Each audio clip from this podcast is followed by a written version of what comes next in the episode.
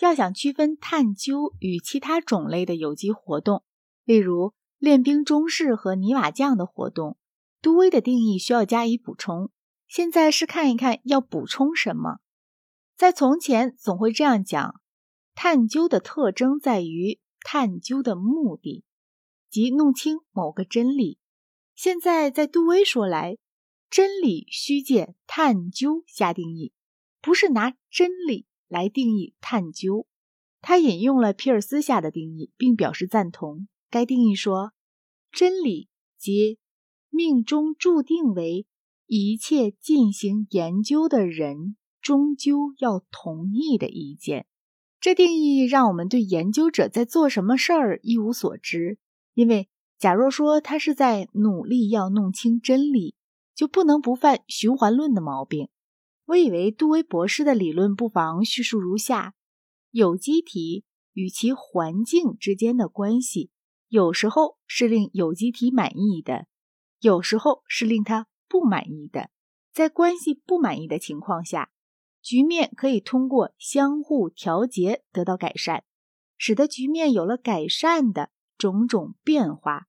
若主要在有机体一方，这种变化绝不完全在任何一方。该过程就叫探究。例如，在作战当中，你主要力求改变环境及敌军；但是在作战之前的侦察时期，你主要力求使自己一方的兵力适应敌军的部署。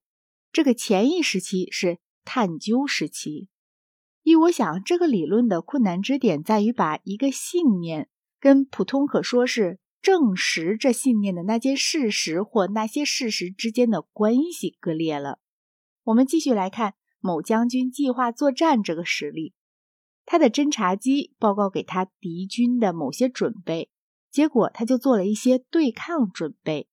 假如事实上敌军采取了他据以行动的报告中所说的措置，依常识说就是说该报告是真的，那么即便将军后来打了败仗。这报告仍不失为真，这种见解被杜威博士否定了。他不把信念分成真的和假的，但是他仍然有两类信念。若将军打了胜仗，我们就说这信念是满意的；打了败仗叫不满意的。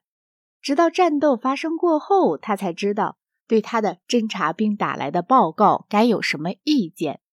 概括的讲，可以说杜威博士和其他所有人一样，把信念分成为两类：一类是好的，另一类是坏的。不过，他认为一个信念可能在此一时是好的，在彼一时是坏的。不完美的理论比以前的理论好，却比后来的理论坏，就是这种情况。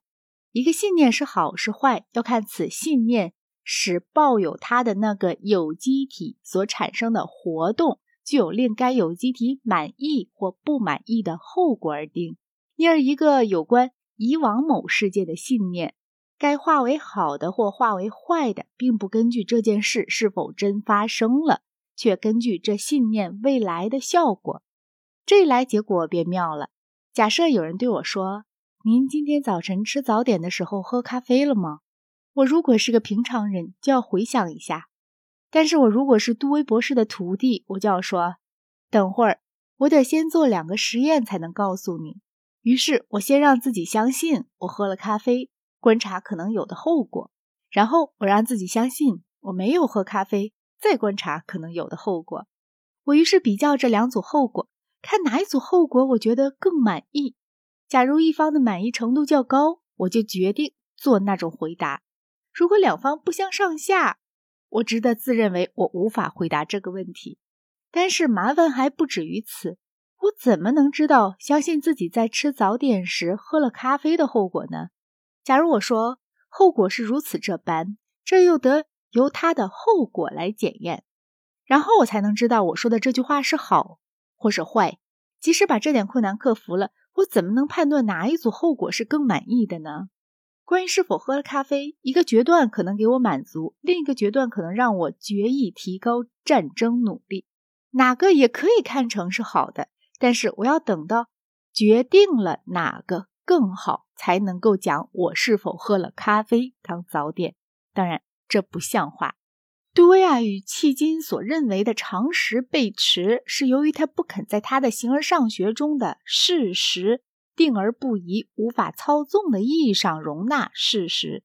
在这点上，也许常识是在变化着，也许他的见解和常识将要变成的情况，看来是不矛盾的。